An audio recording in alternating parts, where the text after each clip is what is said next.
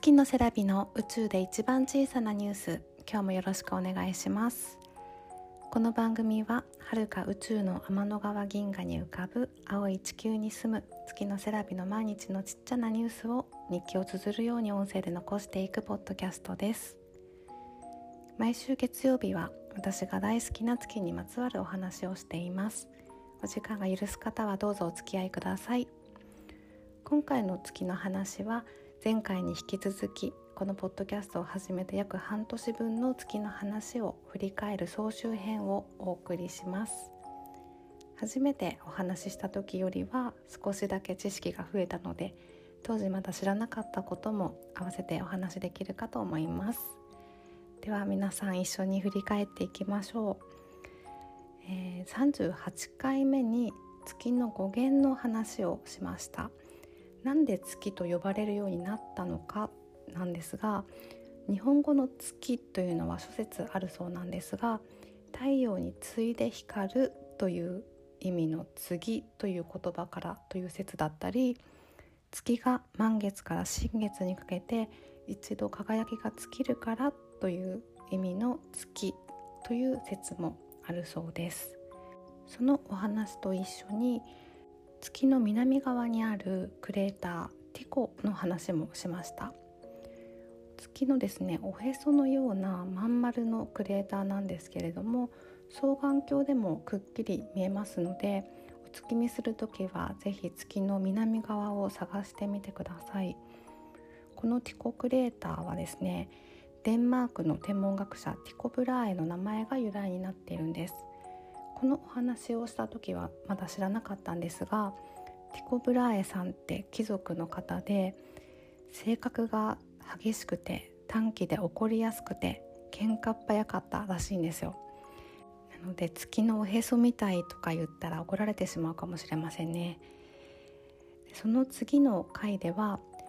月の海と呼ばれている地名にラテン語で海を意味する mare と命名した天文学者で数学者で占星術師のヨハネス・ケプラーの話をしました。このヨハネス・ケプラーが先ほどもお話ししたティコ・ブラーエと共に研究を進めティコ・ブラーエが亡くなった後も彼が残した正確で膨大な観測データからケプラーの法則を導いて太陽中心説地動説ですねこれが強化される大きな転機となりました。このケプラーの法則からニュートンの万有引力の法則の発見につながったというお話もしましたね。月面にはこの2人の名前がクレーターの名前として残っています。月面南部に隕石が衝突してティコというクレーターができた時に飛び散った物質で1500キロにも及ぶ長い道ができました。これは光の筋を意味する光場と呼ばれていて満月の頃に光り輝く白い筋が地球からもよく見えます。おへそっぽいティコクレーターからはいくつもの工場が伸びていますがその一部が嵐の海を横切ってケプラークレーターまで続いています。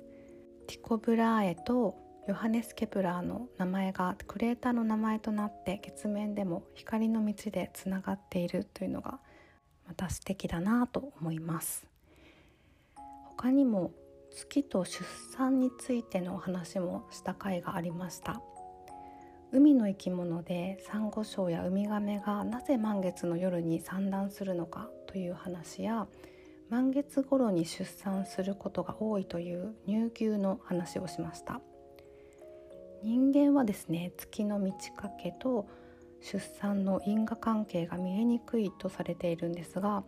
それは社会的環境とか母体の栄養状態とか遺伝要因などが複雑に影響を及ぼしているからで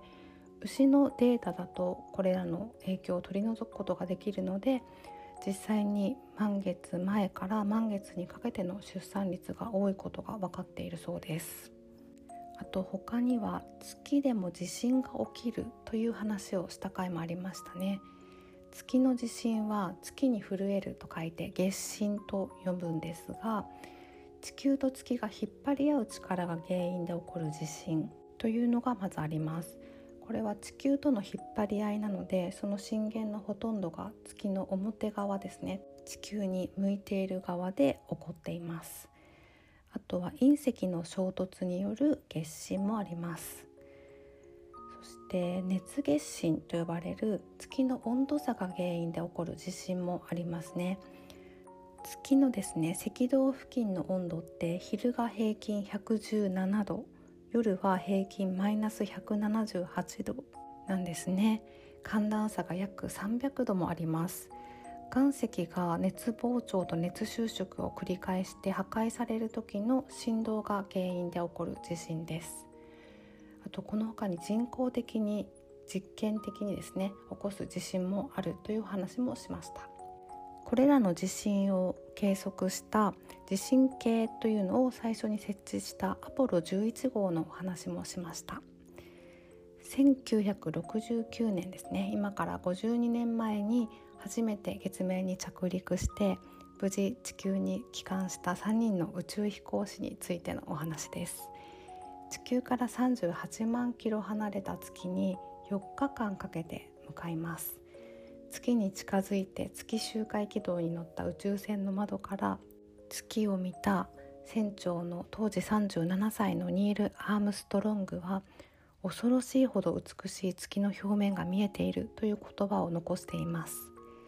アームストロング船長とバズ・オルドリンの2人が静かの海に着陸して人類初の月面着陸を果たしているその時に切り離された指令船をひたすら操縦するマイケル・コリンズがどれだけ孤独だったかというお話もしましたね。月面着陸はテレビ中継もされて当時のニクソン大統領から月面にいる2人に電話がかかってきている中マイケル・コリンズはたった一人で一日中月の周りを26周回ってたんですね。月の裏側に行くと地球との通信も遮断されるので完全に一人です。彼はアポロ計画で月に向かう前に自分たちの生還の確率が五分五分だと思ってたんですよね。彼が一番怖かったのは自分だけが生き残って帰還することだったんです。無事3人の宇宙飛行士は帰還することができたんですが彼が地球に戻ってきて最も頻繁に聞かれた質問があれほど月の近くにいたのに月に降りられなかったっていうことについてだったそうです。彼はですねアポロ11号に乗船できたことが本当に恵まれていたと感じていて全てのことに非常に満足していますという言葉を残しているんです。それが本当にかっこいいし私は心から尊敬しています。そんな彼らの月面着陸から50周年を記念して制作された「アポロ11完全版」という映画があって打ち上げ管制センターの様子や宇宙飛行士たちの様子など実際の映像をもとに制作されているのでとっても面白くておすすめです。あとはですね月の水についてもお話しましたね。2009年にインドの無人月探査衛星チャンドラヤーン1号が月の北極にある40個以上の小さなクレーターの内部に少なくとも6億トンの比較的純粋な氷の沈殿を発見したというのを NASA が発表しました。2020年には NASA の航空機望遠鏡ソフィアが月のクレーターの表面で水分子 H2O を検出しました。そのクレーターには太陽光が当たるんですよね。なので月面には永久影に限らず広く水が存在する可能性っていうのが出てきたそうです。これは月の移住とか定住を可能にするために近年の月探査のモチベーションの一つになっているようです。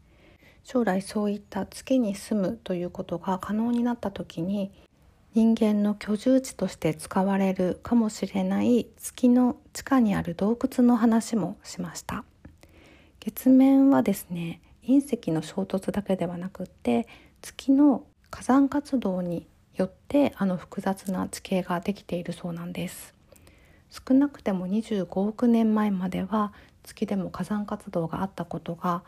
日本の月探査衛星かぐやによって明らかにされています。月の地下にはその火山活動の溶岩流によって形成されたとみられる洞窟があって溶岩洞と呼ばれています。厚さが40メートルある溶岩洞の中に入ったらマイナス20度の安定した温度となりかなり快適だということや宇宙空間を飛び交う高エネルギーの放射線宇宙船や隕石の衝突から身を守る防御壁になるということから居住地として最適だと言われている洞窟です。皆さんは月に住みたいと思いますか？私はですね月について知れば知るほどとてもじゃないけど月には住みたくないですね。もし月に行ってお月見ならぬ地球見をしたらとてつもなく切ないと思うのでやっぱり地球から月をめでていたいですね。だからこそこの地球を大切にしたいという気持ちでいっぱいです。では月の回総集編第2回はこの辺で。続きはまた来週の月の日にお話しします。最後まで聞いてくださりありがとうございました。また明日もアップします。お楽しみに。バイバイ。